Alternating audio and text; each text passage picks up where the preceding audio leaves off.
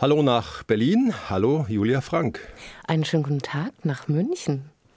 Für Sie als Schriftstellerin sind die eigenen Bücher in gewisser Weise wie Kinder. Also man kann nicht sagen, ob man eins lieber hat. Das ist eine verrückte Frage in einer Zeit, in der gerade auch das zweite Kind das Haus verlassen hat oh. und ich nun nach fast 25 Jahren eines Lebens mit Kindern zum ersten Mal wieder ohne lebe. Und tatsächlich ist es so, dass die Beziehung, die Verhältnisse zu den Büchern sich verändern im Laufe der Jahre, auch rückwärts gewandt. Ich liebe jedes Buch für etwas anderes. Zu Gast bei Norbert Joa. Julia Frank. Welten auseinander. So hieß ihr bislang letzter, stark autobiografischer Roman, von dem noch die Rede sein wird und natürlich im Lauf der Stunde von der Mittagsfrau. Für den gab es 2007 den Deutschen Buchpreis und er ist gerade als Kinoversion zu sehen. Aber in diesen aufwühlenden politischen Tagen wird mich interessieren. Versuchen Sie denn als schreibende Autorin gerade das Getöse der Welt auszublenden oder schauen Sie ganz genau hin? Ich muss gestehen, ich bin etwas in Schockstarre. Ich bin schon gefesselt an die Nachrichten. Und das hat sicherlich auch etwas mit der eigenen Biografie zu tun. Es hat etwas mit der Flucht, Vertreibungs-, Diskriminierungserfahrung in der Familie über Generationen inzwischen zu tun. Mhm. Ich merke, ich bin da sehr dünnhäutig und auch, ja, ängstlicher und trauriger, als mir lieb wäre. Ich wünschte, ich könnte wütender sein, aber mir fehlen die Worte und auch das Gegenüber für eine solche Wut. Und ich muss sagen, im Grunde gehört 9-11 oder ist vielleicht der Paukenschlag gewesen, etwa zu der Zeit, in der mein älteres Kind geboren wurde. Der bedeutete, dass unsere Kinder, die jetzige junge Generation, einfach in einer Zeit der bewussten Bedrohung, Gefährdung von unterschiedlichen Seiten her aufwächst. Ich glaube, dass diese Generation ein ganz anderes Bewusstsein für die Welt und auch die Zusammenhänge der Konflikte, der Krisenherde in der Welt entwickeln muss und entwickelt. Und was können Sie an Zuversicht beisteuern? Ich frage mich auch ständig. Ich glaube, die Zuversicht gewinnen wir immer wieder aus unserer Fähigkeit zur Zivilisation, zur Kultur, der natürlich jeglicher Bruch mit der Zivilisation entgegensteht. Aber allein die Empfindung und die humanitäre Hilfe, die unter anderem auch in Zeiten der Konflikte und Kriege gewachsen ist, entstanden ist, unter uns Menschen. Und das muss man sagen, nationenübergreifend, sprachenübergreifend, religionenübergreifend, sind wir heute doch in einer Kultur des Miteinanders angekommen, auch der Toleranzfähigkeit, der, des Interesses füreinander, des Verständnisses. Und ich glaube, dass die Gleichzeitigkeit der, und auch die Wahrnehmung der Konflikte, die Unmöglichkeit, Kriege auszublenden durch das Internet, durch die Medien, uns auch schult, uns auch darin wachsen lässt und eicht vielleicht, um diese ja, Zuversicht und die humanitären Werte erstarken zu lassen. Das hoffe ich. Ihre Zuversicht höre ich gern. Und schau auch auf Ihr Leben und nach Deutschland momentan, wo die Dinge sich ja auch schneller wandeln für viele als vielen lieb ist, gibt es jetzt so große Diskussionsthemen und Linien. Und ich habe mir gedacht, Sie könnten eigentlich zu allem was sagen. Ossi, Wessi, Stadt, Land. Oder sehen Sie sich irgendwo verankert? Ja, ich sehe mich im, im, Transit verankert, vielleicht. Oder äh, was heißt verankert zu Hause? Es ist ja eigentlich schöner zu segeln als zu ankern. ja, weil Sie alles kennen. Also Ostberlin, Schleswig-Holstein, Landleben. Westen, Osten, manches, große, kleine ja, Siedlungen. Ja, es gibt manches, was ich gar nicht kenne, aber das ist vielleicht ist fast zu persönlich oder zu intim. Ich habe zum Beispiel nie in meinem Leben mit einem Mann zusammengelebt und eine Wohnung, ein Leben geteilt. Ja, dazu kommen wir noch. Aber davon soll jetzt noch nicht die Rede sein. Jetzt sind wir noch bei Ihnen, Jahrgang 70. Und um es ganz klar zu machen, also Sie sind ja in Ostberlin geboren und waren da auch die ersten acht Jahre und dann ging es gen Westen. Und dann habe ich gelesen, Sie haben die ersten zehn Jahre in Schleswig-Holstein und auch Westberlin später dann in der Schule verschwiegen, dass Sie aus der DDR kommen. Warum denn? Gerade nach meiner Rückkehr nach Westberlin, ich war 13 damals, Menschen, die blöd waren, wurden Ostpocken genannt und wenn die Schuhe schlecht aussahen oder der Schulranzen, dann wurde der Ostdich genannt.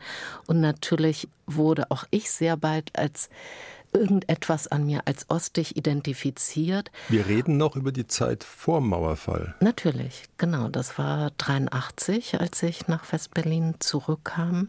Und da und war dieses Runtergucken und Abwerten da.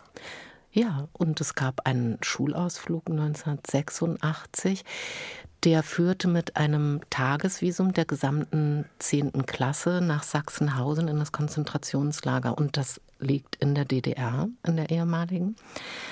Das war ein Tag der Torturen, muss ich sagen, weil natürlich sämtliche Mitschüler aus ihrem Repertoire hervorholten, was wir jetzt am Radio lieber nicht hören wollen. An Ostwitzen, an Judenwitzen, an es kamen alle Arten der Witze natürlich zutage, ähm, was vielleicht die große Unsicherheit auch kennzeichnete, die für viele dann begann, wenn man diese Grenze damals passieren musste. Und sie, die anderen Mitschüler, die brachten also in Konservendosen Würstchen und Sauerkraut mit, als zöge man in ein Kriegsgebiet. Hm. Wäre interessant, was Sie heute, 40 Jahre später, sagen und denken. Heute sind Ihre Kinder, wenn ich richtig rechne, der Sohn müsste 22 sein. Stimmt. Die Tochter 20. Stimmt, ja. Spielt für die denn Ost-West noch so eine Rolle? Ein bisschen schon. Es gibt zum Beispiel in Berlin, und das hat sicherlich auch mit ihrer Familie zu tun, der Vater kommt ursprünglich aus Westberlin, ist in Westberlin geboren, die Mutter in Ostberlin. Es gibt in Berlin einen Unterschied des Ost- und Westberliner Dialektes und auch der sozialen Schichten, in denen Berlinert wird. Und dieses sehr feine Gehör für die Unterschiede im Dialekt, in der Sprache, auch in der Weltsicht, das hat sich auf die Kinder natürlich wie beiläufig übertragen. Und das können sie unterscheiden, aber sie haben keine Vorbehalte gegen den Westen oder den Osten. Und beide sitzen jetzt in den alten oder neuen Bundesländern. Sie sind lustigerweise gerade beide in Franken zum hey. Studieren, in unterschiedlichen Städten, aber beide hat es nach Franken verschlagen. Beinahe hätte ich gesagt, bei mir in Würzburg ja, fast. okay, lassen wir es dabei gut sein. Jetzt kommt ein Musikwunsch von Ihnen. Und der, das weiß ich auch, der hat eine Weile in Westberlin gelebt und produziert und sich inspirieren lassen. David Robert Haywood Jones, Schrägstrich Bowie. Warum der? Ich habe schräg gegenüber in der Hauptstraße gewohnt, schräg gegenüber von hm. der Wohnung, in der er zu Hause war damals. Und natürlich habe ich viele Orte aufgesucht, die er zuvor oder auch während der Zeit, in der ich damals in Westberlin wohnte, besucht hatte. Ich war auf Konzerten von David Bowie. Ich habe ihn verehrt, geliebt. Ich hatte, glaube ich, jede Schallplatte irgendwann mir auf dem Flohmarkt und von Freunden und überall her zusammengesucht und dann werden Sie gleich mitsummen oder singen sogar bei Cat People. See these tears so blue, an ageless heart that can never mend. These tears can never dry. A Judgment made can never bend. See these eyes so green, I can stare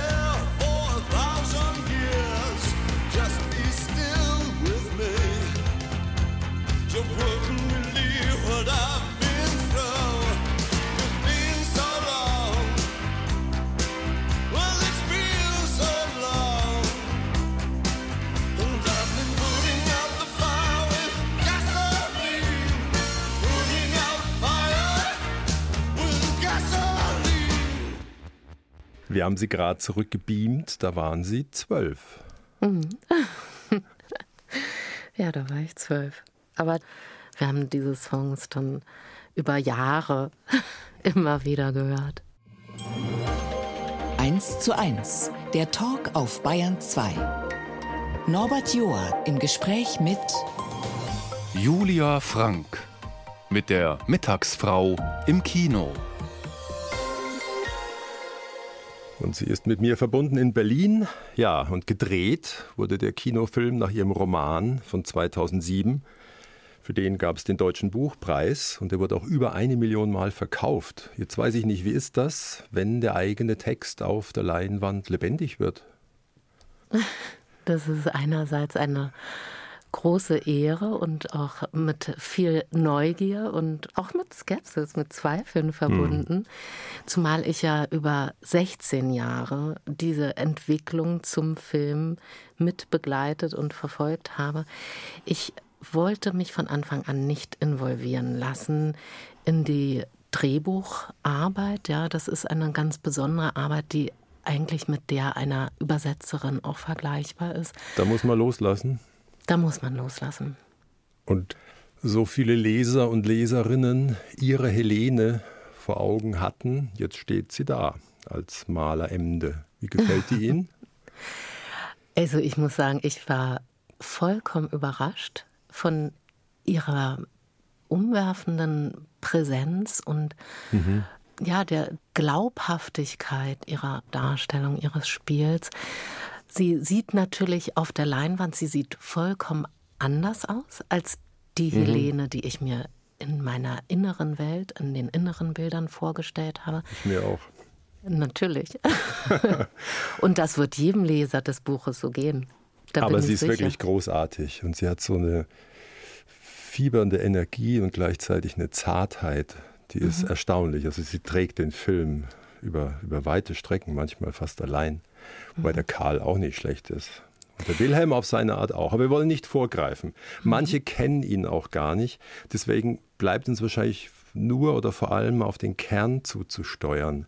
Also der Roman, der beginnt hart und trostlos. Ein Siebenjähriger Junge wird auf dem Bahnhof in den Wirren der Nachkriegsflucht zurückgelassen von seiner Mutter. Das wurzelt ja im wahren Leben, wie es später dann rauskam im Leben ihres Vaters.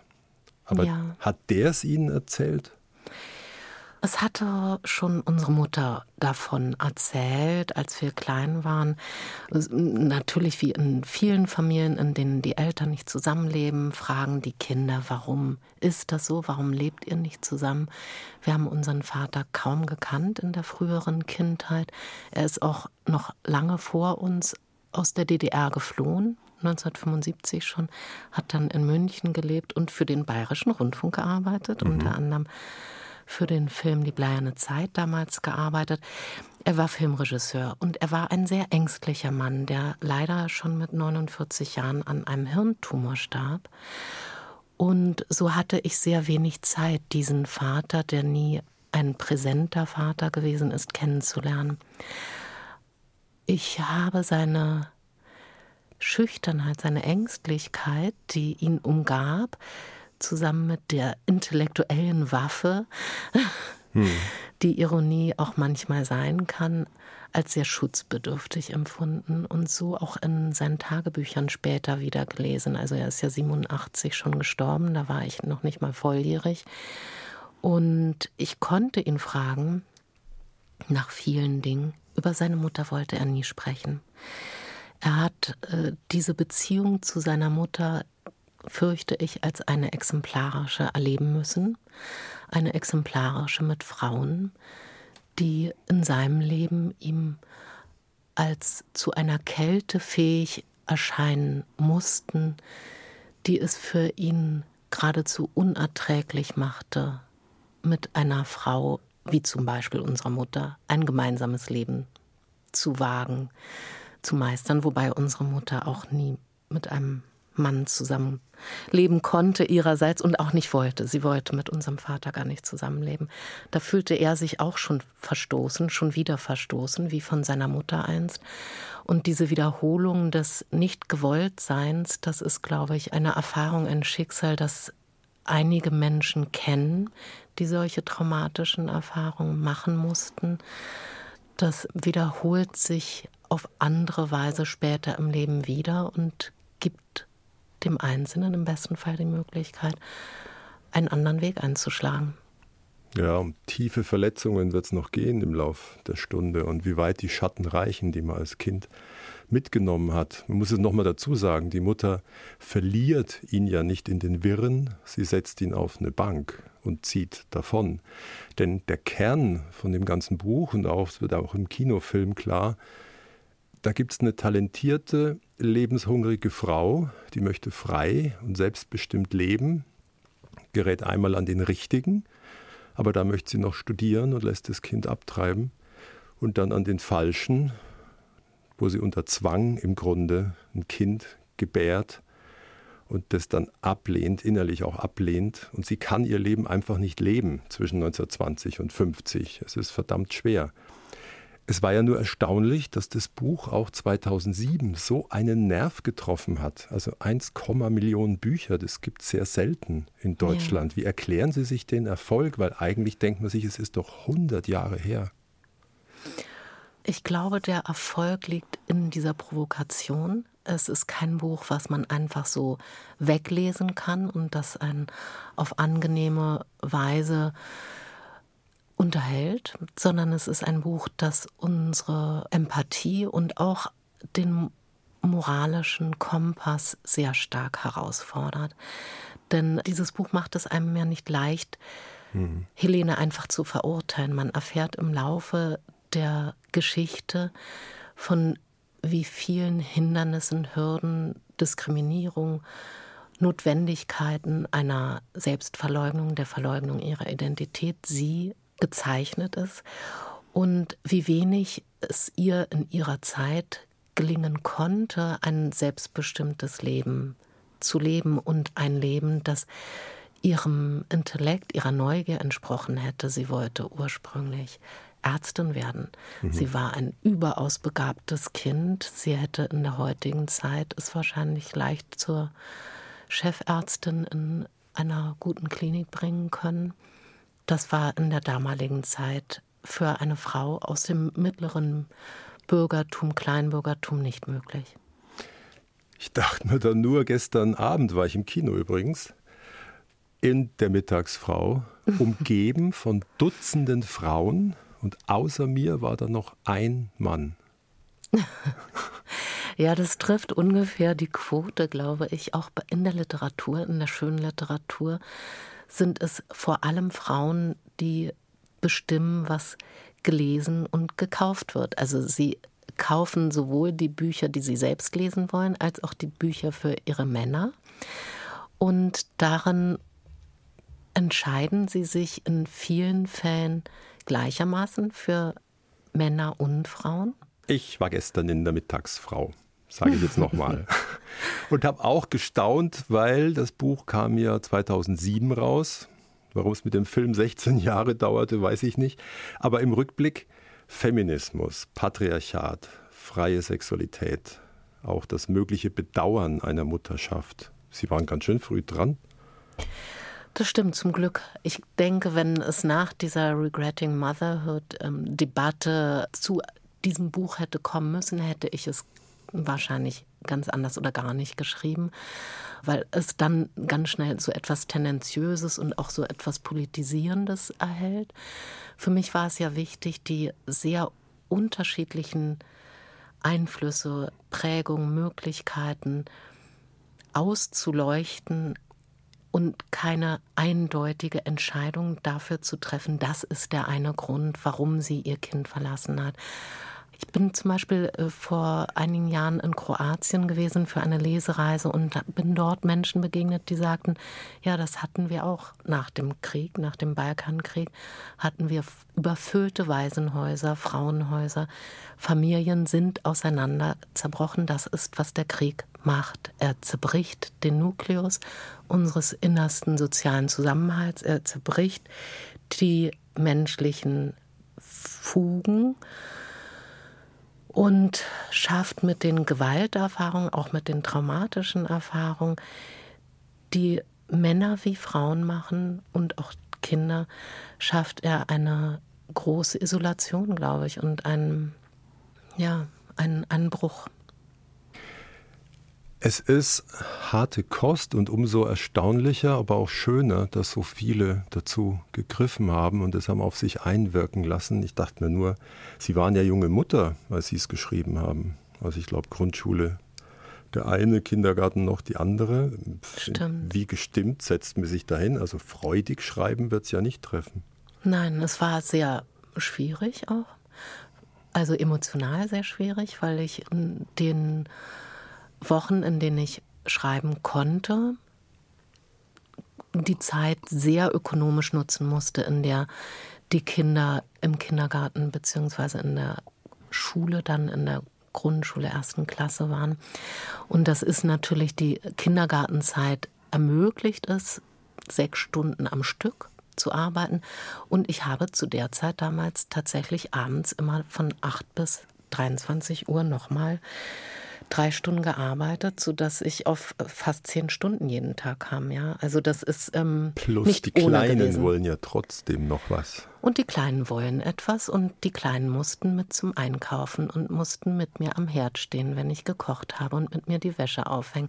Also die Kleinen waren in dieser Zeit einfach sind mitgelaufen. Sie waren nicht das Objekt der Bespielung oder ich, ja, sondern. Sie mussten funktionieren auch. Naja, sie konnten auch in ihren Fantasiespielen und in ihren eigenen Spielen leben. Sie mussten nicht nur funktionieren. Ich mhm. habe natürlich immer, wenn eines mal krank wurde, unterbrochen und bin auch nach wie vor dazu gekommen, in jeden Abend Geschichten zu erzählen, vorzulesen, mit ihnen zu basteln und Plätzchen zu backen und all diese Dinge. Und die Mama musste ein ganz schönes Gottvertrauen oder immer man es nennt, mitbringen, weil ich gelesen habe, sie konnten von den ersten Büchern kaum leben. Wir reden von 1000 Euro im Monat. Das und stimmt. dann kam dieses Buch, das sich beim Schreiben wahrscheinlich erstmal auch nicht so viel anders angefühlt hat, aber dann mit dem Erfolg, dann stand ihr Leben vergleichsweise Kopf.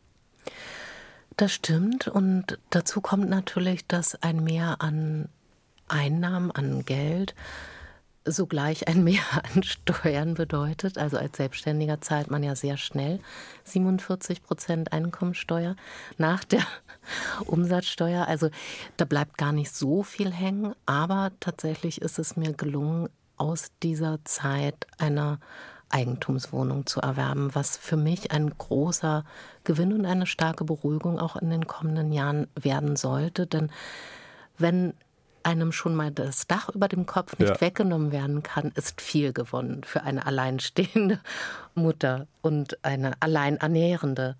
Also ich könnte heute eine Miete für eine solche Wohnung nicht bezahlen, muss ich sagen. Bayern 2, 1 zu 1 der Talk. Und mit mir in Berlin verbunden ist die Schriftstellerin Julia Frank, geboren im Februar 1970 in Ostberlin als Tochter einer Schauspielerin und eines Fernsehregisseurs, der in den Westen geht. Da ist sie erst fünf Jahre alt. Also wächst sie auf mit ihrer Zwillingsschwester und drei Halbschwestern. Ihre Mutter war also alleinerziehend mit fünf Töchtern.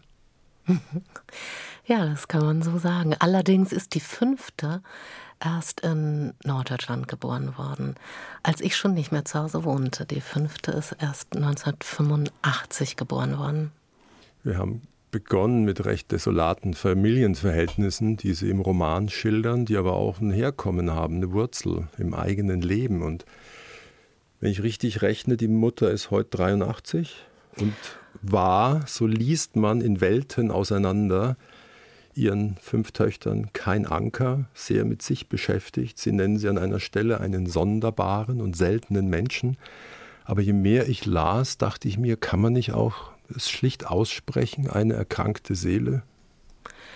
Ja, man kann das natürlich pathologisieren und psychologisch dann Kategorien in Schubladen stecken. Also sie steht nachmittags auf und tanzt und die kleinen Kinder müssen schauen, wo sie bleiben im wahrsten Sinne. Zwischen ja. früh arbeiten gehen, kochen, einkaufen, den Laden schmeißen, sich um die Mutter kümmern. Ich glaube, ich wäre ohne meine Mutter zum einen natürlich sowieso nie geboren worden, das ist klar, aber ich wäre auch nicht Schriftstellerin geworden ohne eine solche Wiege mit all ihren Schwierigkeiten, die es einfach notwendig machten für mich, einen Ausdruck zu finden im Laufe der Kindheit, im Laufe der Jahre der Zeit. Ich wollte eigentlich, als ich Jugendliche war, Pilotin, dann wollte ich Ärztin und später Anwältin für Menschenrechtsorganisationen oder Greenpeace werden.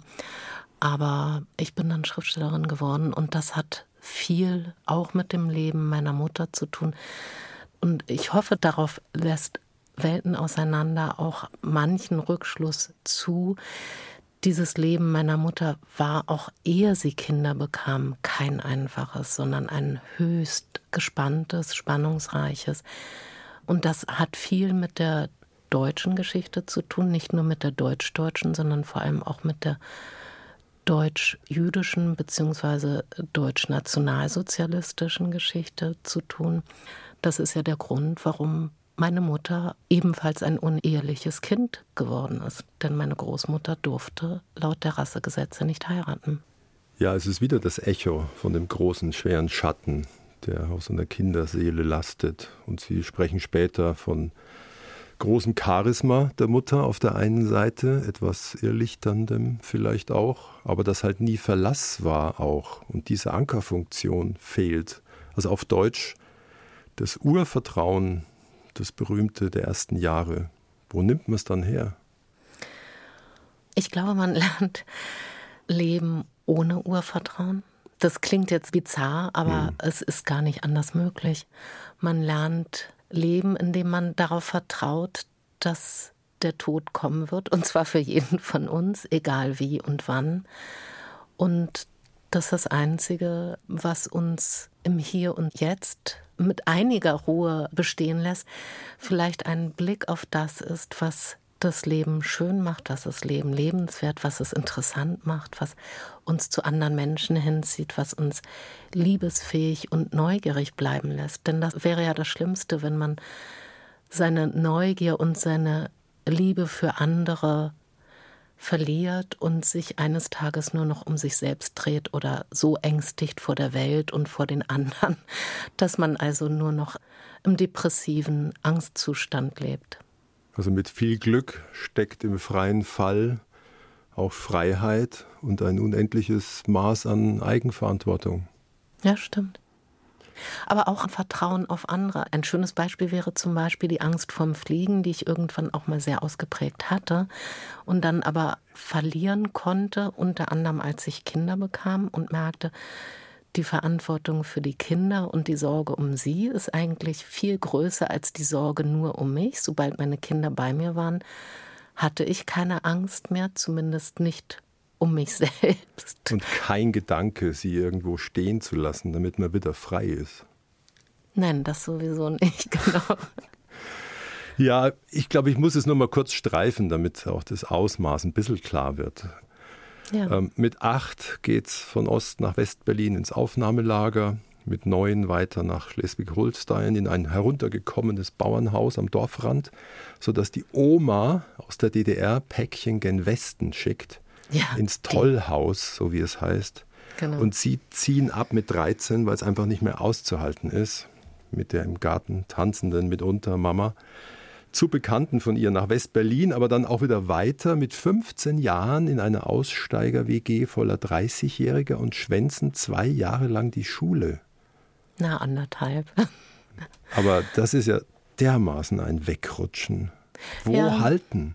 Da hätte alles passieren können. Es war zum Glück, sage ich, nach der 10. Klasse und die 10. Klasse hatte ich noch mit vielen Einsen bestanden Dann kam das Jahr 86, in dem mein Vater, den ich gerade erst kennenlernte in Westberlin, die tödliche Diagnose bekam und ich ihn mehrmals in der Woche im Krankenhaus besuchte über Monate und viele Freunde von mir mit allen erdenklichen Drogen und sonstigen Abwägen beschäftigt waren, sodass auch ich, ja, sodass auch ich jobbend und in Nächten und Tagen ohne einen wirklichen Rhythmus, ohne ein Zuhause, mein Leben versuchte zu strukturieren, zu ordnen und das gelang mir. Lange Zeit nicht.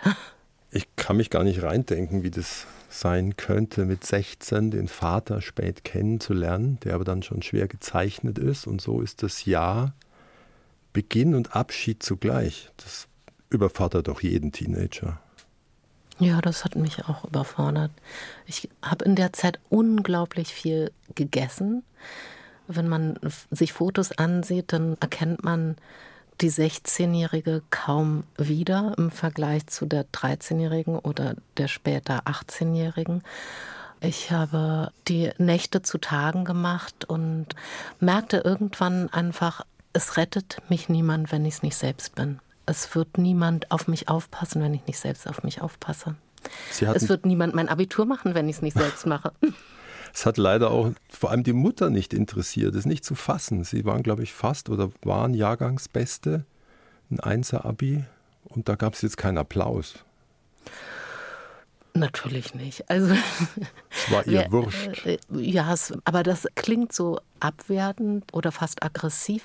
So war es nicht. Das war eher so, dass es ihr gar nicht wichtig war. In ihrem Leben fanden ganz andere Dinge statt. Sie war gerade wieder Mutter geworden. Mit über 40 hatte sie also die jüngste Tochter ist ja erst 85 geboren, so dass sie auf bestimmte Weise sich ja in einer vollkommen anderen Welt befand. Unsere Welten lagen auch weit auseinander, wie auch die Welt zwischen meiner damals ersten großen Liebe, dem Stefan und mir.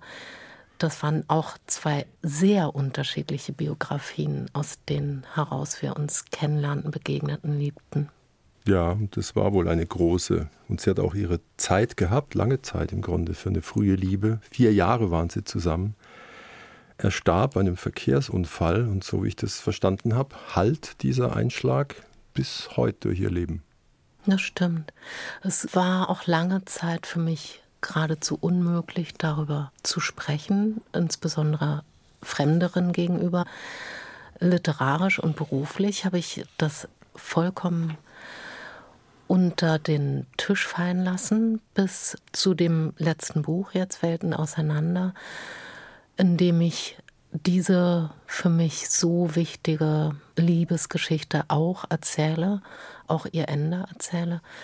Aber es taucht literarisch übersetzt in der Mittagsfrau auf, denn anders mhm. als im Film stirbt der Karl im ja. Buch ja nicht durch Unruhen vor dem Reichstag, sondern er stirbt. Auch ein Verkehrsunfall.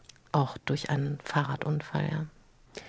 Und um es damit auch gut sein zu lassen, so ein Kaliber an Liebe kam nicht mehr. Ach, das ist ganz schwer zu sagen. Ich würde sagen, doch. Es gab auch andere Menschen, die ich so liebte und liebe, auch bis heute liebe. Denn das ist etwas Besonderes und etwas Schönes, das ich im Laufe der letzten Jahre, Jahrzehnte erfahren und begreifen durfte, ist, dass Liebe gerade qualitativ nichts Endliches hat und nichts Endliches ist, sondern diese Liebe, die ich damals dank Stefan und mit ihm als Gegenüber zum ersten Mal erleben durfte, die lebt ja weiter in mir. Und mit dieser Liebe liebe ich auch andere Menschen heute. Auch meine Kinder sind von dieser Liebe getragen. Liebe ist ja eine Qualität jenseits von Romantik und Sexualität, die uns in der Welt hält und miteinander verbindet, gerade und auch besonders dann, wenn die Entfernung manchmal groß ist oder das Verstehen nicht ganz so leicht ist. Ich glaube, jetzt lassen wir die Worte mal schweigen in dem Moment und lauschen lieber einem ganz Großen, der Musik macht, die auch viel Energie, Liebe in sich birgt. Sie haben sich den auch gewünscht, den Prince. Warum ist es er? Prince ist ein noch genialerer Musiker als David Bowie. Es fällt mir schwer zu sagen, aber Prince ist tatsächlich ein so vielseitiges musikalisches Genie gewesen und eine wunderbare Stimme und in jeder Hinsicht seiner Zeit weit voraus, finde ich, auch gerade was die Selbstbestimmung bedeutete, in der er sich nie ausschließlich festlegen mhm. Und das Vergnügen am Spiel, das Vergnügen am Musizieren und auch der hohe Eros, der im Rhythmus wie auch in der Tonalität seiner Stimme liegt, das ist unglaublich. Ich habe ihn mal live erlebt in München und er hat mich dann in einen Zustand gebracht, der für mich schlecht ist beruflich, für sie wäre auch schlecht. Ich war schlicht sprachlos. Ja, ja. Ich habe ihn auch erlebt im Konzert in der Waldbühne zuletzt.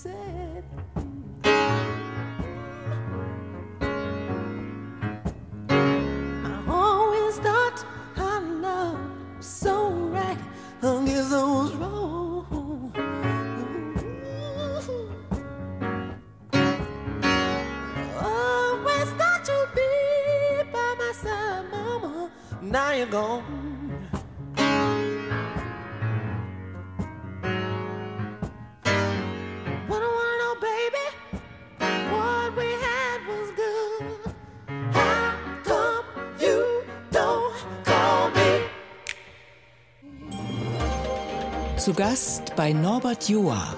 Julia Frank. Welten auseinander. So der Titel ihres sechsten Buches, das vorletztes Jahr erschienen ist. Und sie ist mit mir verbunden in Berlin. Ja, es ist eine Selbsterkundung der schwierigen Kindheit. Wir haben es ja vorhin schon ein bisschen gestreift, auch der Jugend. Und ich dachte mir, dafür also um nochmal der 15-Jährigen eine Stimme zu geben, muss man wahrscheinlich erst mal 50 werden. Ne? Ja, ich bin, genau. Als ich das Buch beendete, war ich 50, das stimmt. Jetzt bin ich sogar noch älter. Ach, Und Zahlen. werde gern älter. Ja. Das Älterwerden gehört für mich zu den schönsten Freuden eigentlich im Leben. Da schnauben jetzt ein paar 80-Jährige. Ja. Aber es ist natürlich mit 53 älter werden, ist das noch ein anderes Kaliber. Aber dann geht es auch immer mehr ums Erinnern und die Zeiträume werden immer größer. Und ich habe mir gedacht, boah, wie viele Seiten würde ich zusammenbringen, wenn ich über meine Jahre zwischen 12 und 16 schreiben sollte. Aber wahrscheinlich wird es immer mehr oder fabuliert man immer mehr? Oder haben Sie Massen an Tagebüchern daheim? Ja, ich habe leider Massen an Tagebüchern, sodass ich tatsächlich einfach eher sehen musste, wie ich es verdichte, wie ich eine auch motivische Dramaturgie in den Text bringe, die natürlich große Lücken kennt, braucht und ganz vieles, an das ich mich erinnere, behalte ich aus guten Gründen für mich. Das wird jedem Schriftsteller so gehen. Erinnerung ist ohnehin eine andere Form der Erfindung und auch der Formung. Ja, also niemand von uns erinnert sich dokumentarisch oder objektiv. Das gibt es nicht. Erinnerung ist ebenso wie das Kreative ein höchst subjektiver Prozess. Es erklärt ja auch den Titel und Sie sagen ja eingangs, wie wir die Dinge sehen, was wir erinnern, was wir wahrnehmen, das liegt Welten auseinander. Aber wenn man jetzt gerade so was zutiefst Persönliches schreibt und sich erinnert an die Mutter, an die vier Schwestern, gibt man das denen vorab zu lesen? Ähm, nein, muss man nicht oder kann man? Weil die könnten ja sagen, das liegt aber Welten weg von dem, wie ich es empfinde. Ja, werden sie natürlich. Das hat mich auch unter anderem zu dem kleinen Vorsatz gebracht. Die erste Seite in Welten auseinander macht sich genau darüber Gedanken, wie unterschiedlich wir erinnern und dass wir jede von uns eine vollkommen andere Großmutter oder Mutter gehabt hat. Das ist klar. Aber Jeder keine hat den Kontakt abgebrochen. Zu mir.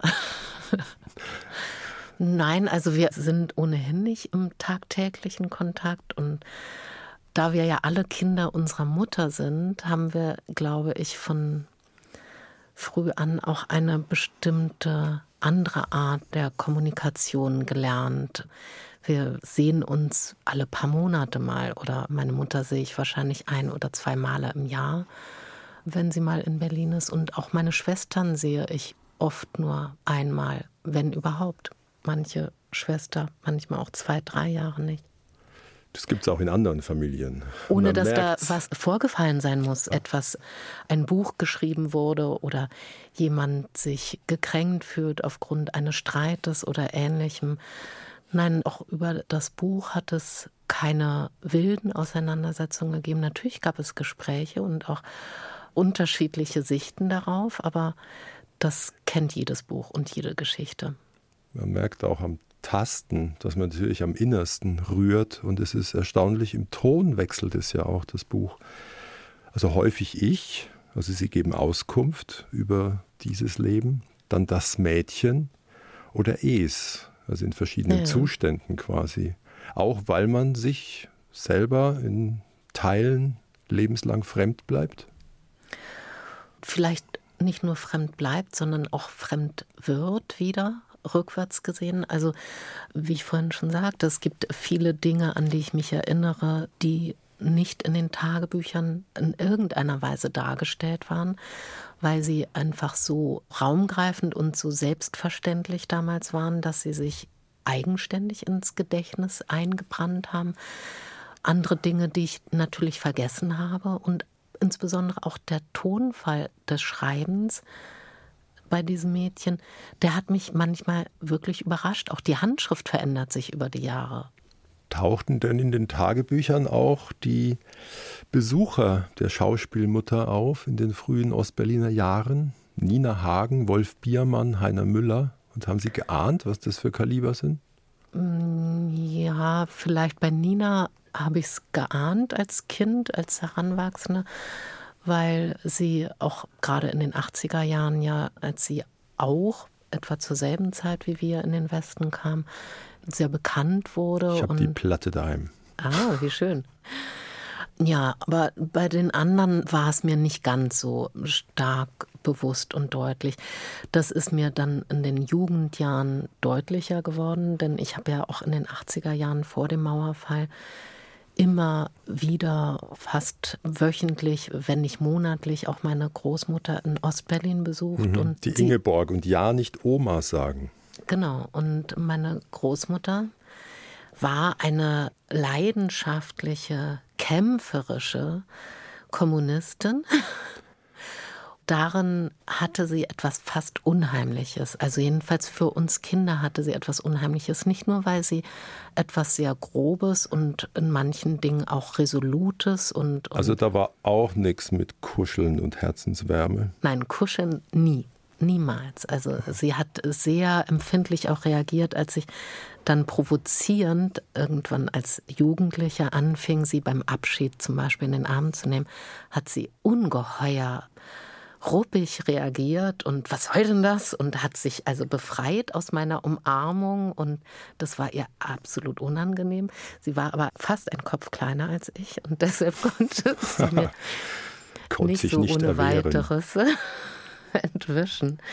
Ja, aber das sind Erfahrungen, glaube ich, die manche von ihren Eltern aus der Kriegsgeneration kennen. Das ist eine Generation von Frauen gewesen, die auf ganz anderer Ebene Stärke entwickeln musste und oft nicht die Weichheit, die Zärtlichkeit, das Zarte erhalten konnte in ihrer eigenen Welt.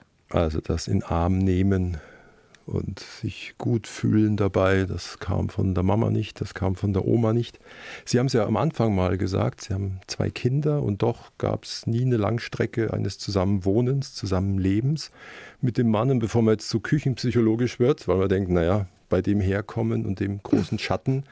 Ihre Schwestern, die leben wohl fast alle in klassischen Kleinfamilien. Mann, ja. Frau, Kinder. Ja, alle vier.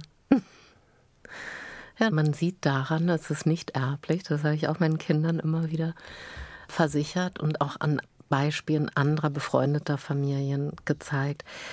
Das gibt es ja in Wahrheit nicht, diesen eins zu eins Transfer, dass nur weil Eltern nicht zusammenleben oder zusammenleben, dass deshalb die Kinder eine ebensolche Ehe oder Familie gründen müssen. Ja, aber ich habe mal mit dem Kollegen darüber gesprochen, dass man vielleicht als Trennungskind ein drittes Mal drüber nachdenkt, über Familiengründung.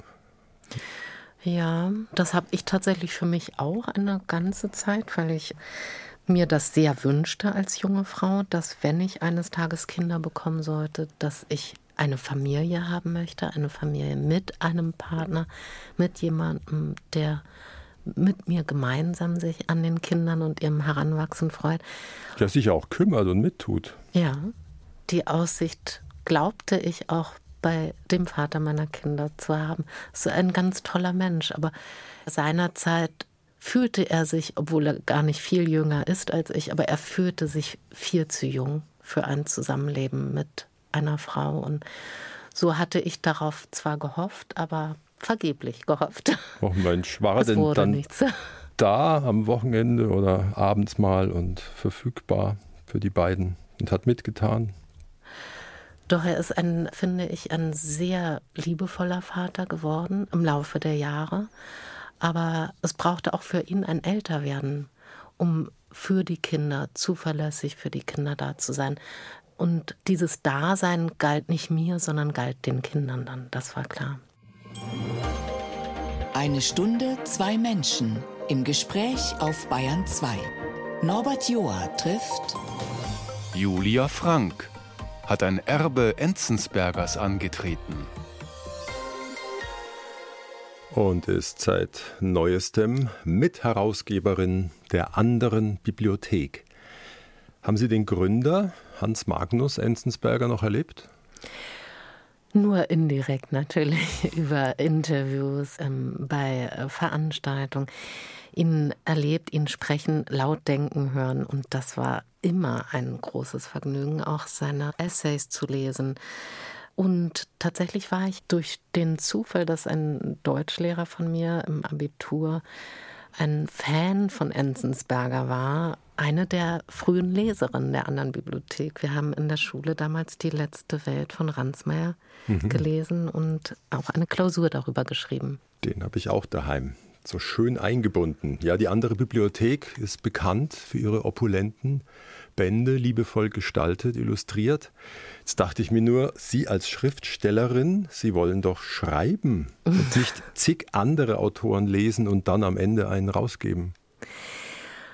Ja und nein. Das Lesen gehört für mich zumindest immer auch dazu.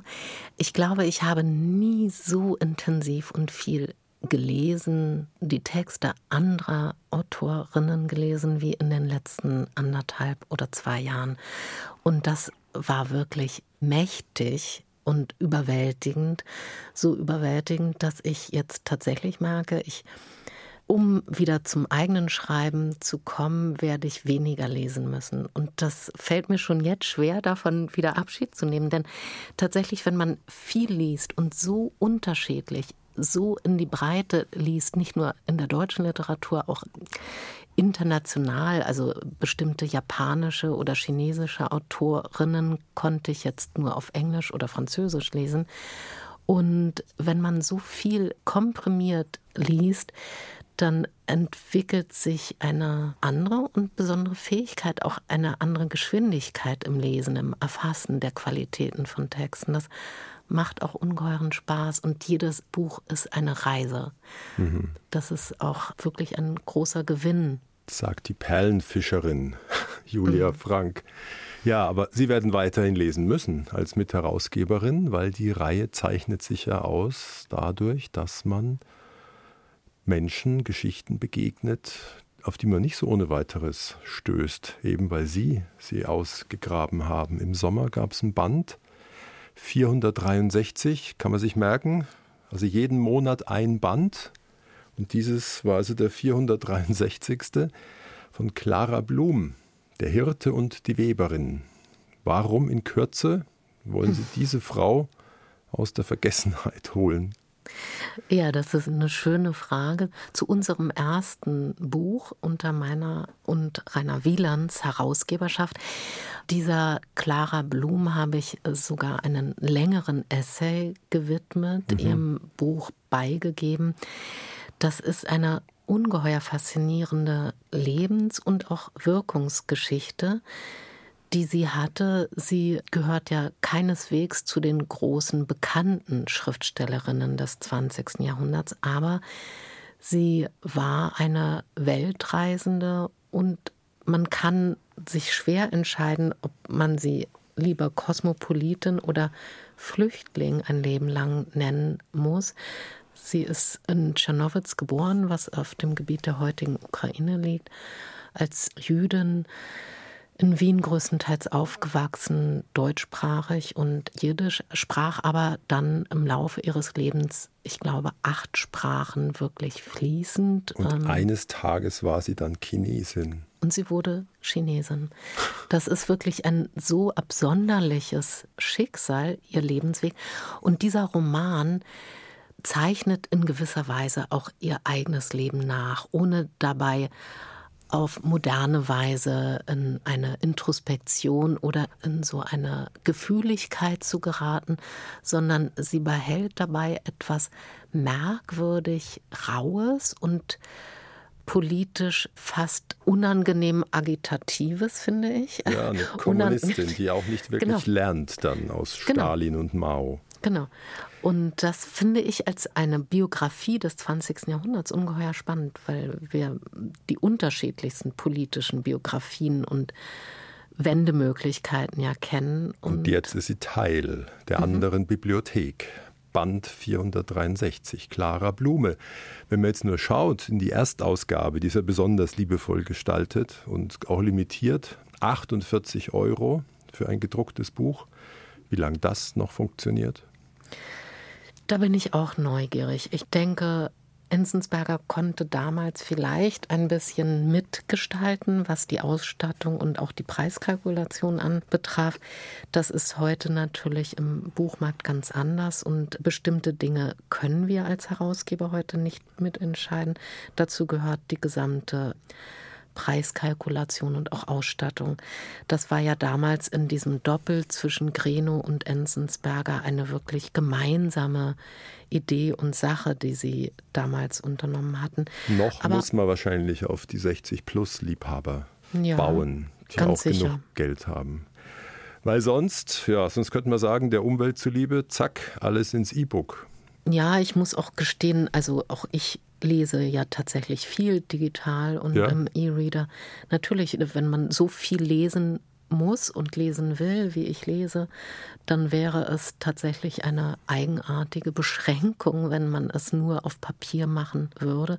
Geht zum Teil auch gar nicht, weil ich manche Manuskripte tatsächlich nur im E-Reader lesen kann. Oder man schreibt nur noch ganz dünne Bücher.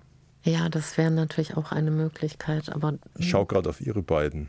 Mhm. das ist, glaube ich, eher zweimal 400, oder?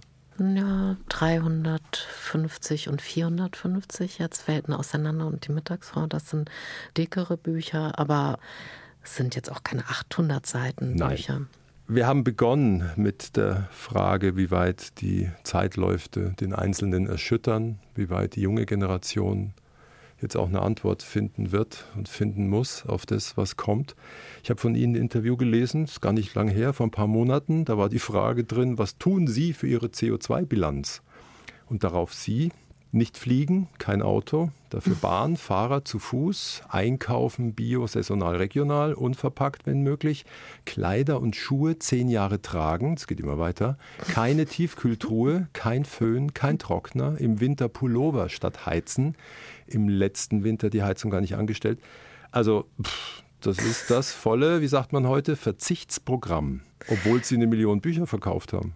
Ja und nein. Also man muss auch solche Aussagen natürlich immer mit einem Zwinkern und einem bisschen Humor Was, verstehen und alles lesen. nicht. Es stimmt auch, aber ich experimentiere mit diesen Verzichtsmöglichkeiten, wie andere zum Beispiel mit ihrer Ernährung experimentieren. Ja? Wie viele Frauen gibt es, die mal diese Diät, mal jene machen und dann ganz ohne Essen oder nur mit dieser Ernährung Also eine Woche ohne Tiefkühltruhe. sich ausprobieren. Nein, tatsächlich habe ich gar keine Tiefkühltruhe. Ich habe ein Kühlfach in meinem Kühlschrank. Aber Kein Föhn, kein Trockner. Meine Tochter hat den Föhn zurückgelassen, als sie jetzt zum Studium ausgezogen ist. Im Winter Pullover statt Heizen. Ja, ich trage Pullover, aber mir wurde jetzt bekannt gegeben von meiner Tochter, dass der Schimmel droht, wenn ich weiterhin einen Winter lang nicht heize. Also Okay. werde ich diesen Winter doch wieder etwas mehr die Heizung aufdrehen. Sie sind ja umgeben von schlauen Beratern. Der Sohn studiert Philosophie und Volkswirtschaft. Ja, Und wohin bricht die Tochter auf? In welches Feld? die studiert Psychologie. Na, bei der Mama. Ich habe nur gestaunt. Sie haben irgendwo mal gesagt, ich glaube nicht, dass die beiden meine Bücher lesen. Ich habe sie auch noch nie gefragt. Ist nicht ihr Ernst. Doch, also tatsächlich äh, hat keines der beiden bislang ein Buch von mir gelesen. Ich glaube, mein Sohn hat jetzt in der letzten Zeit irgendwann mit einem Buch angefangen. Ich glaube, mit dem letzten hat er angefangen. Aber es ist in meinen Augen ein Zeichen größten Vertrauens und auch der Geborgenheit, die ich Ihnen vermitteln wollte, die Sie darauf vertrauen lässt, dass ich Ihre Mutter bin und in diesen Büchern nichts steht, was Sie wissen müssten, um Sie könnten es trotzdem lesen. Ja, Sie könnten vielleicht, aber hören Ihre Kinder all Ihre Sendungen? Da haben Sie einen wunden Punkt erwischt. Also, Die hören tausend Podcasts, aber ich glaube mich nicht. sehen Sie. Also, Ja. und welches Kind sitzt bei seinem Vater in der Schreinerei und betätigt da mit die Maschinen oder Ja, sitzt im schon welche. Anwaltsbüro des Ja. Vaters mit drin? Also, Und spricht recht. Nein. eben. Ja, eine Wolte hätte ich jetzt aber noch. Es geht mir gerade durch den Kopf. Was wäre, wenn Ihre beiden Kinder ein Buch über ihr Aufwachsen bei Julia Frank schreiben würden? Ich glaube, ich würde es ähnlich machen wie meine Mutter. Ich würde sagen, ach, das ist aber schön und wie spannend. Das ist toll, dass du wieder oder erstmals oder wann auch immer etwas schreibst. Ich schaue mal, ob ich es lesen werde. Und vielleicht werde ich es nicht lesen. Ihre Mutter hat es auch nicht gelesen. Ich glaube, sie hat es nicht gelesen, obwohl es auch sein kann, dass sie es gelesen hat. Aber auch da habe ich sie nicht daraufhin befragt. Ich frage auch meine Freunde nicht, ob sie meine Bücher lesen. Das würde mich in Verlegenheit stürzen und meine Freunde sicherlich auch. Ich bin sicher, dass Tausende der Zuhörerinnen und Zuhörer ihre Bücher kennen oder den Kinofilm. Und ich bedanke mich vielmals, dass wir beieinander waren zwischen Berlin und München. Danke, Julia Frank. Ich danke Ihnen. Herzlichen Dank. Das Gespräch mit Julia Frank finden Sie jederzeit in der ARD Audiothek. Und dort auch die neue Staffel unseres Podcasts Eltern ohne Filter. Das sind Eltern, die per Zufall ausgesucht werden und die haben alle was zu erzählen.